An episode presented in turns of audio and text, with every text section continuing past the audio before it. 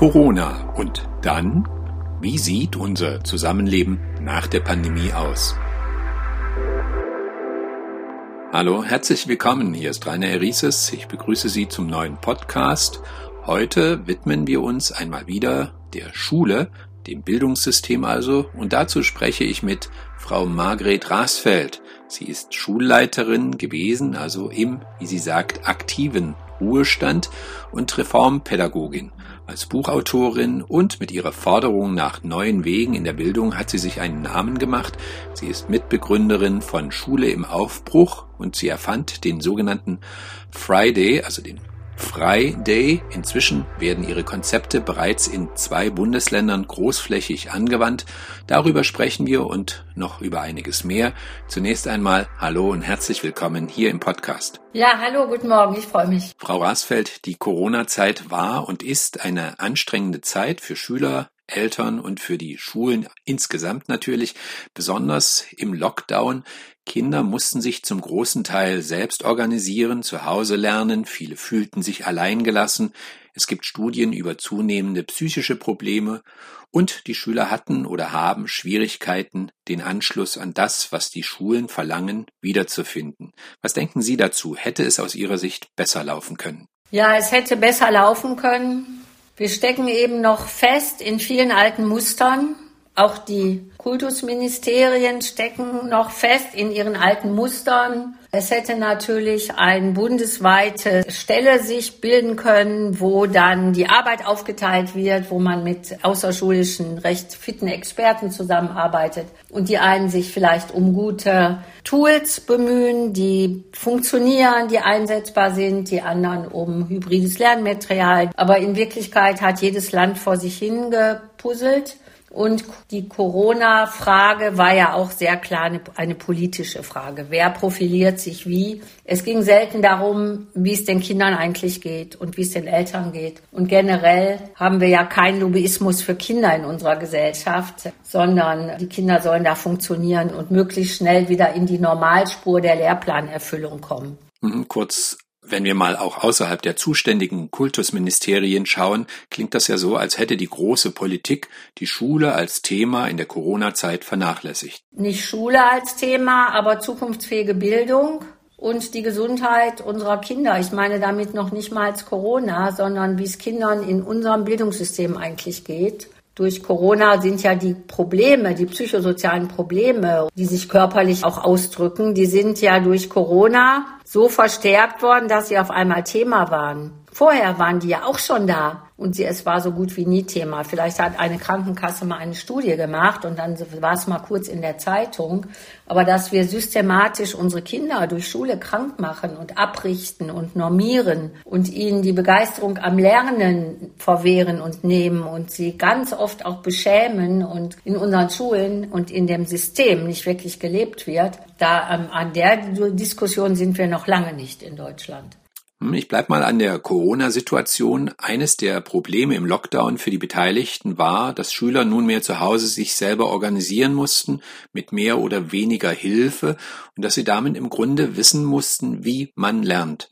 Konnte das aus Ihrer Sicht gut gehen? Überspitzt gesagt, konnte man die Schüler so sich überlassen? Ja, nur in den Schulen, die so arbeiten, also in denen Kinder schon selbst organisiert lernen durften vor Corona, da war Corona kein Problem, solange man Geräte hatte, muss man noch dazu sagen, und an äh, Internet angeschlossen war. Da war es kein Problem. Selbst organisiertes Lernen, selbstständiges Lernen steht in jedem Schulgesetz drin, wird aber in unseren Schulen in der Regel noch nicht umgesetzt. Das heißt, die LehrerInnen werden ja immer noch darauf ausgerichtet, Stunden abzuhalten. Und da sind wir in Deutschland super gut. Tafelbild, Hausaufgabe und so weiter. Äh, beim selbstständigen Lernen, Lernen sind ja LehrerInnen in einer anderen Rolle. Sie sind dann in der Rolle der Lernprozessbegleiter und in der Rolle zu schauen, was brauchen die, um selbst organisiert lernen zu können. Können sie da schon? Manche legen ja einfach los, manche Kinder haben nur darauf gewartet, andere brauchen Unterstützung. Und wenn man viele Jahre in so einem System den ganzen Tag nur fremde Fragen beantwortet, die entweder von einem Arbeitsblatt kommen oder vom Lehrer. Dann verlernt man, kreativ zu sein, eigene Fragen zu stellen, verliert die Begeisterung und kommt in so eine Normierungs- und Erfüllungsmaschinerie. Und dann kommt noch der Leistungsdruck dazu, der Stress, die Bestnote. Ich will meine Eltern nicht enttäuschen. Wir müssen das jetzt angehen. Und da gibt es ja Erfahrungen von Schulen, die das schon machen. Wir haben leider gewartet, bis das Kind in den Brunnen gefallen ist. Schocklernen nennt man das auch. Wir haben die Zeit, wo die Probleme jetzt wie durch Corona oder so nicht waren, gar nicht genutzt. Das stößt ja ein altes System eigentlich komplett um, was Sie jetzt gerade berichtet haben. Nun könnte ich fragen, warum denn eigentlich, abgesehen von Corona, warum muss sich Schule Ihrer Meinung nach grundsätzlich neu orientieren, neu formieren?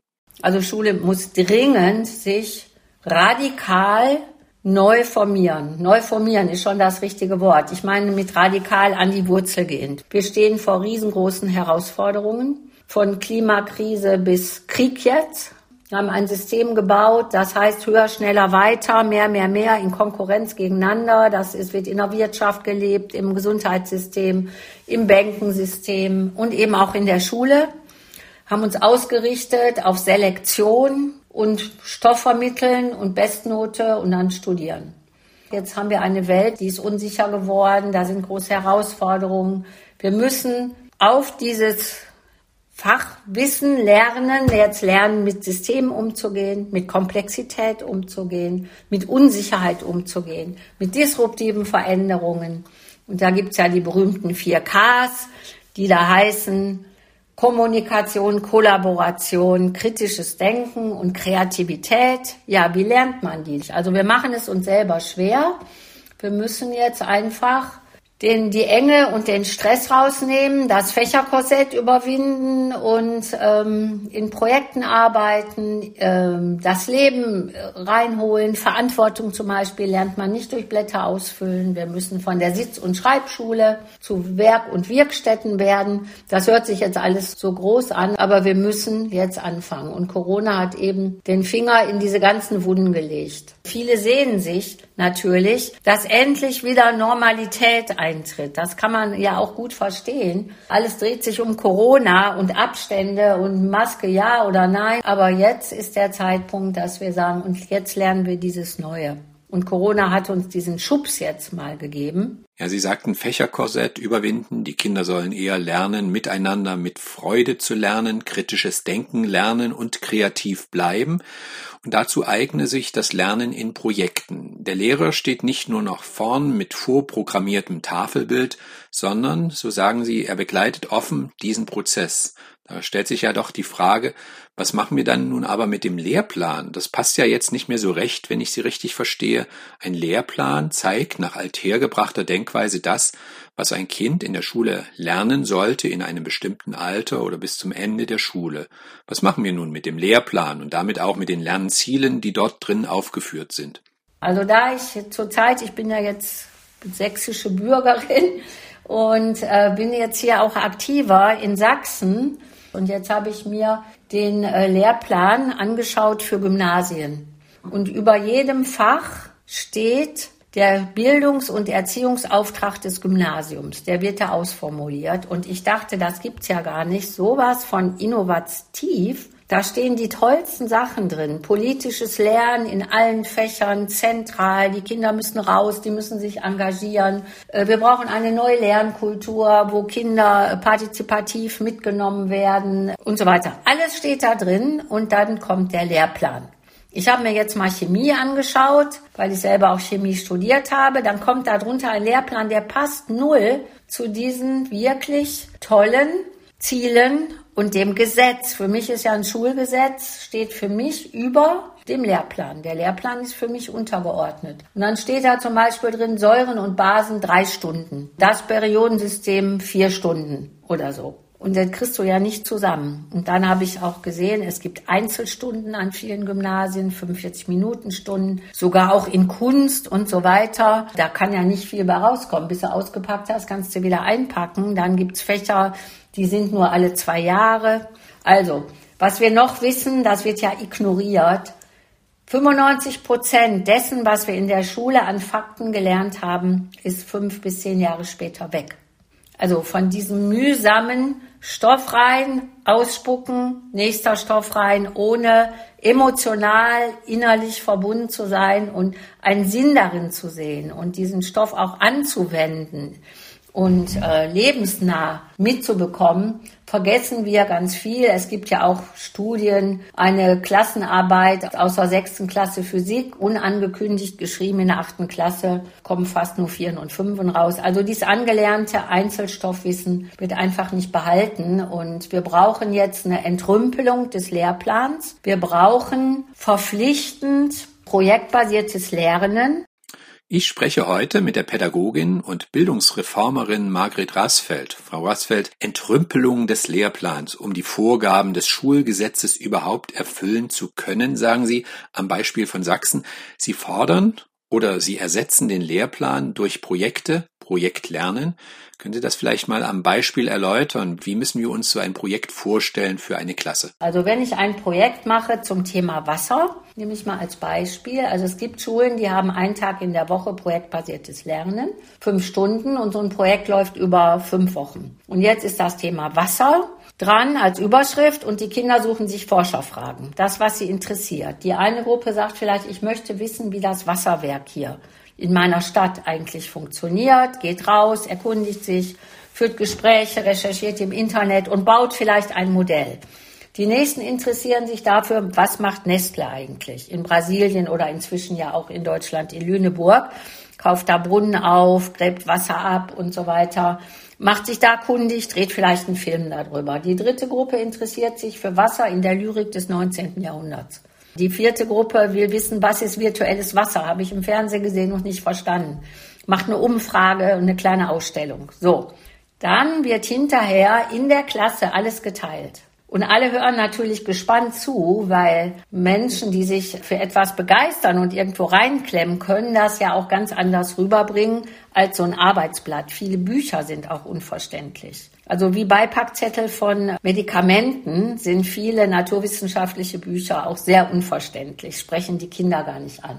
So, dann habe ich da natürlich ganz viel Deutschelemente drin. Ich habe Menschen angesprochen, ich habe telefoniert, ich habe E-Mails geschrieben, ich bin raus, Kommunikation gelernt. Ich habe gelernt, mich selber auszudrücken, vor einer Gruppe zu sprechen, mein Thema aufzubereiten. Ich habe eine Umfrage gemacht, ich habe die ausgewertet, da ist Statistik drin. Und äh, diese Metakompetenzen, die in allen Lehrplänen drin stehen, die werden ja durch das Abhalten von Unterrichtsstunden nicht erlernt. Und damit habe ich einen großen Gewinn. Ich habe nämlich Lernen mit Begeisterung. Die Kinder gehen raus, die lernen ihr Umfeld kennen, die nehmen Kontakt auf, die geben ihr Wissen weiter, der Lehrer begleitet sie dabei. In der Wirtschaft wird zu 50 Prozent ja schon projektbasiert gearbeitet. Die Wirtschaft beklagt sich, die Leute kommen mit Fehlerangst, sind im Erfüllermodus. Ja, und deswegen brauchen wir einfach das, was wir schon lange pädagogisch wissen und aus sämtlichen Studien, müssen wir jetzt implementieren und die Lehrerinnen darin unterstützen und sie dazu befähigen, dass sie das auch tun können. Nun könnten die Länder, selbst wenn sie dafür offen sind, das nicht sofort umsetzen, nehme ich an, den Schulen also überstülpen. Sie sagten selbst, man muss im Kleinen anfangen, Erfahrungen von anderen Schulen übernehmen. Sie selbst haben dieses Projektlernen für einen Tag auch als Buchautorin beschrieben, also als sogenannten Friday, Friday, also ein Tag in der Woche, an dem Kinder entlang der selbstgewählten Projekte lernen. Was heißt das aber für die anderen Tage? Also nehmen wir an, Montag bis Donnerstag in diesem neuen Schulsystem System. Was würde da stattfinden? Also was wir zum Beispiel in Berlin gemacht haben und was auch viele Schulen im Aufbruch machen und auch die Montessoris ja schon seit 150 Jahren tun, ist einfach, dass nicht im Gleichschritt gearbeitet wird. Individualisiertes Lernen ist ja auch gefordert in den Lehrplänen, geht aber schlecht mit so einer ganzen Klasse im Gleichschritt. Die Kinder können sich aussuchen, zum Beispiel vielleicht im ersten Block mache ich heute Mathe, Englisch oder Deutsch, gehen in den entsprechenden Raum, nehmen sich ihr Material, arbeiten an ihren, an dem Thema, mit dem sie sich gerade befassen, sei es jetzt Ballade oder Literatur oder Prozentrechnung und haben da inspirierendes Material auch. Die einen brauchen mehr Haptik, die anderen sind sehr kognitiv ausgerichtet, die einen sind schnell, die anderen sind langsamer Und der Lehrer kann unterstützen und die anderen Kinder auch. Man kann heute sehr viel Gutes dann auch digital machen, Materialien und Tools. Und dann haben sie ein Thema verstanden und dann sagen sie, jetzt will ich mich testen, um zu schauen, bin ich da jetzt tatsächlich auch fit. Das heißt, es wird nicht mehr im Gleichschritt eine Arbeit geschrieben und die Kinder liegen abends im Bett und denken, oh Gott, morgen schreibe ich eine Arbeit, hoffentlich kann ich alles und gehen schon mit Angst und Druck da rein. Das ist eine ganz andere Haltung. Die Angst ist weg, der Stress ist weg. Und äh, dann ist das ganz entspannt für alle, weil heutzutage heißt Lehrer sein auch, ich gehe in eine Klasse und bin froh, wenn ich da wieder rausgekommen bin, ohne dass ein Handy geflogen ist oder Schüler pff, uninteressiert darum saßen oder so. Das ist echt anstrengend, so eine Gruppe da zusammenzuhalten. Und je mehr die Kinder aufwachsen mit digitalen Medien und Filmen und jederzeit haben die ja interessante Sachen. Also ich finde nicht so gut, aber so ist ja die Realität. Und dann steht da einer und da wird ein Arbeitsblatt ausgeteilt und die sollen Lückentext ausfüllen. Das ist eine totale Unterforderung dieser Kinder, also mit, mit Stoff in diesem Lückentext ausfüllen, überfordert und in dem allen, was in denen steckt, was die wollen, worauf die Bock haben, da sind die unterfordert. Und da müssen wir ein Fach öffnen. Also im Fachunterricht kann man öffnen, dann kann man auch Fächer zusammenlegen, wie Naturwissenschaften, dann ist man von diesen Einzelstunden weg. Dann hat man ganz andere Zeiträume künstlerischen Fächer zusammenlegen und sich außerschulische Partner natürlich reinholen. Sie sprachen jetzt über die Art und Weise des Unterrichts. Nun droht, das wissen wir ja gerade in den neuen Ländern, immer dieses Wort Lehrermangel. Haben Sie da auch eine Antwort? Wie könnten Länder diesen Lehrermangel angehen? Ich bin sehr erstaunt. Also der Lehrermangel, der kommt ja, der ist ja virulent und bekannt und belastet, glaube ich, auch Kultusminister sehr, weil sie wahrscheinlich daran gemessen werden, ob sie dieses Problem lösen. Und mich wundert, dass noch keiner auf die Idee gekommen ist, wir setzen multiprofessionelle Teams ein. Wir brauchen in Schulen Handwerker, die begeistert mit den Kindern, mit den Händen arbeiten. Wir brauchen Künstler. Wie viele, nicht jeder Künstler kann mit Kindern arbeiten, ne? aber es gibt genügend die dann aber auch feste Stellen kriegen sollten und nicht immer von einem Projekt zum nächsten sich hangeln. Wir brauchen, ja, also an Sozialarbeiter wird ja gedacht, aber diese ganzen, diese ganzen Menschen um die Schule herum, die so viel Wissen haben, die so viel einbringen können, dafür brauchen wir dann auch wieder den Raum und dann haben wir multiprofessionelle Teams, und dann ist eine ganz andere Arbeit möglich als mit nur Lehrern, die noch nie was anderes gesehen haben als das System. Also wenn ich Kultusministerin wäre, ich würde sofort ein großes Programm machen, multiprofessionelle Teams, anderes Lernen, äh, auch alle einbeziehen und fragen. Also da im, im Ministerium, die denken sich so viel selber aus, dabei könnten sie ähm, so viel ähm, intelligentes Wissen eigentlich von vor Ort sich reinholen. Ja, und das würde ich mir wünschen und äh, Jetzt haben wir ja schon Bundesländer, ich glaube Sachsen-Anhalt ist das, die kürzen den Lehrplan, weil sie nicht genug Lehrer haben. Und das ist so im Alten gedacht und nicht neu gedacht. Hm. Insgesamt, wo gibt es denn derartige Schulen bereits, die das Lehren und Lernen so umsetzen, wie Sie es beschreiben oder zumindest derartige Wege gehen? In Niedersachsen und auch in Rheinland-Pfalz. Da sind vom Ministerium echte Zukunftsschulen ausgerufen. Modellversuch Zukunftsschule. Da können sich Schulen melden. Die werden auch unterstützt und die sollen tatsächlich das Neue ausprobieren. Auch wenn die Gesetzeslage vielleicht dafür noch gar nicht geeignet ist, dann wird es auch wissenschaftlich begleitet. Gute, gute Sachen werden gleich in die Breite weitergegeben. Ich glaube, das brauchen wir in allen Bundesländern, weil ein Kultusministerium, deshalb will ich da auch gar nicht so Vorwürfe machen. Ein Kultusministerium ist kein Innovationszentrum. Ein Kultusministerium ist mal geschaffen worden, um Dinge zu verwalten und so weiter, was ja auch gut ist. Aber wir leben jetzt in anderen Zeiten und da sind sehr viele Juristen und Leute, die da schon ganz lange sitzen, die, die verstehen manchmal auch nicht, warum jetzt etwas anders werden soll. Also brauchen wir jetzt vor Ort gute Modelle. Und ja, und das erhoffe ich mir, so eine positive Wirkung von den beiden Bundesländern, die es schon machen. Ja, Frau Rasfeld, Sie sagten Schulen in Niedersachsen und Rheinland-Pfalz. Äh, ganz offensichtlich sind das ja schon sehr viele Schulen, die das, dieses, diesen Modellversuch Zukunftsschule wagen. Ähm, in Sachsen oder Bayern gibt es auch die Bereitschaft, wenn ich Sie richtig verstanden habe. Aber auch das zeigt ja wieder, dass die Bundesländer alle ihren eigenen Fahrplan haben. Und ich vermute mal, das nehmen Sie, das sehen Sie äh, kritisch. Durch den Föderalismus sind ja die Kultusministerien noch sehr stark im, im Modus von Vergleich, Konkurrenz. Wo stehen wir bei PISA? Und wenn wir da oben stehen, sind wir die Besten, egal ob wir äh, wenig Inklusion haben und äh, sehr viele Schüler, die gar keinen Abschluss haben. Die sind ja da nicht mitgezählt. Also wir müssten eigentlich besser zusammenarbeiten und uns ausrichten auf dies Neue. Aber ich kann mir vorstellen, dass das jetzt kommt auch.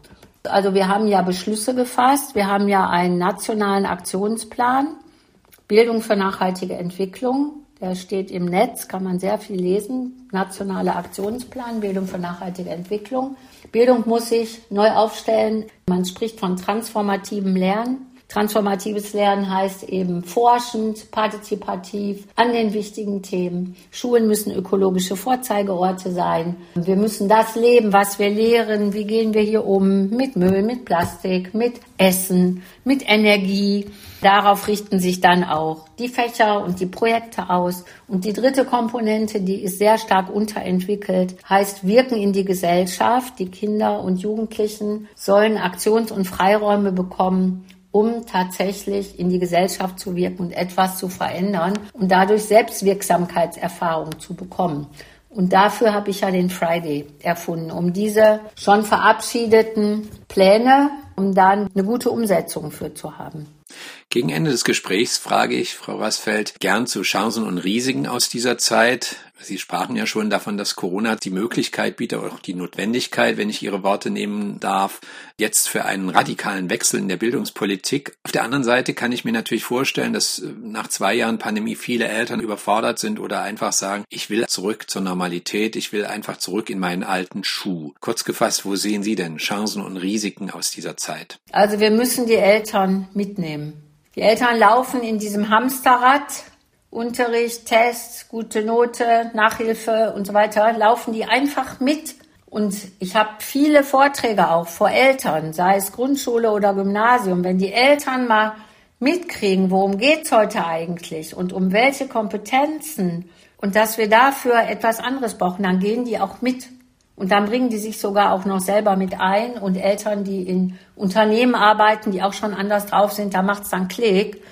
Äh, deswegen müssen wir uns überlegen, wie kriegen wir auf breiter Basis Eltern mit ins Boot. Eine Schule, die sich verändert und dann den Eltern jetzt mal mitteilt und übrigens jetzt machen wir dies und jenes, da reagieren die Eltern oft mit Abwehr drauf. Aber wir müssen das gemeinsam entwickeln. Wir haben, also wenn die neue Aufgabe von Schule ist, dass Kinder lernen sollen, die Welt zu verändern, dann haben alle neue Rollen. Welche Rolle hat dann der Lehrer?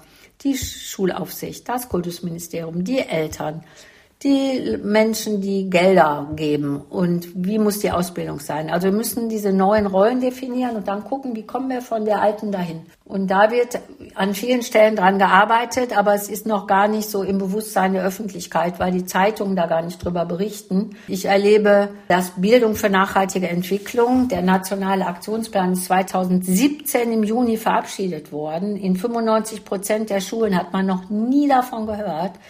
In den großen Zeitungen null. Überall geht es nur um Digi, Digi, Digi, Digi, Digi. Wir laufen in die Digitalisierungsfalle. Wir digitalisieren die alte Schule und glauben, wir hätten Innovation. Da muss ich auch sehr stark die, an die Medien tatsächlich gehen und ich verstehe es nicht, warum dieses wichtige, überlebensnotwendige nicht aufgegriffen wird und nicht viel zentraler in die Breite gebracht wird. Nachhaltigkeit, was bedeutet das in diesem Kontext? Also eine nachhaltige Schule oder nachhaltige Schulbildung? Also Bildung für nachhaltige Entwicklung heißt nicht, wir machen jetzt Umweltbildung, Schulgarten, Bienen und so weiter, heißt nicht entwicklungspolitische Bildung, sondern heißt Schule in ihren Lernformaten neu denken. Also Kinder so lernen lassen, dass sie sich selber vertrauen, selbstständig sind. Und wer sich selbst vertraut und Erfahrungen von Selbstwirksamkeit gemacht hat, der traut sich auch mutig in die Zukunft zu gehen und Dinge anzufassen. Also Kinder aufzubauen, statt sie zu unterrichten und dann natürlich diese Themen da rein. Logo. Aber die Themen sind nicht nur Umwelt, alle sozialen Themen, also Rassismus, Gender, Gesundheit, die Naturthemen, die ökonomischen Themen. Mit Dilemmata auch umgehen lernen. Wenn ich an der Stelle was mache, dann kann das unter ökonomischen Gesichtspunkten einen Konflikt geben. Zu sehen, es gibt nicht immer nur richtig und falsch, mit Ambiguität umzugehen und mit anderen Meinungen umzugehen. All das muss in Schule gelernt werden und das wird nicht gelernt durch eine Unterrichtsstunde der alten Art. Natürlich brauchen wir Wissen. Ich halte sehr viel von Fachwissen, aber das muss die Schüler bewegen und berühren und sie müssen da auch selber tätig werden können. Ich habe heute gesprochen über Schule der Zukunft mit der Pädagogin, Autorin und Schulleiterin im Ruhestand, Frau Margret Rasfeld. Frau Rasfeld, ich danke Ihnen herzlich für das Gespräch. Ja, gerne, danke auch.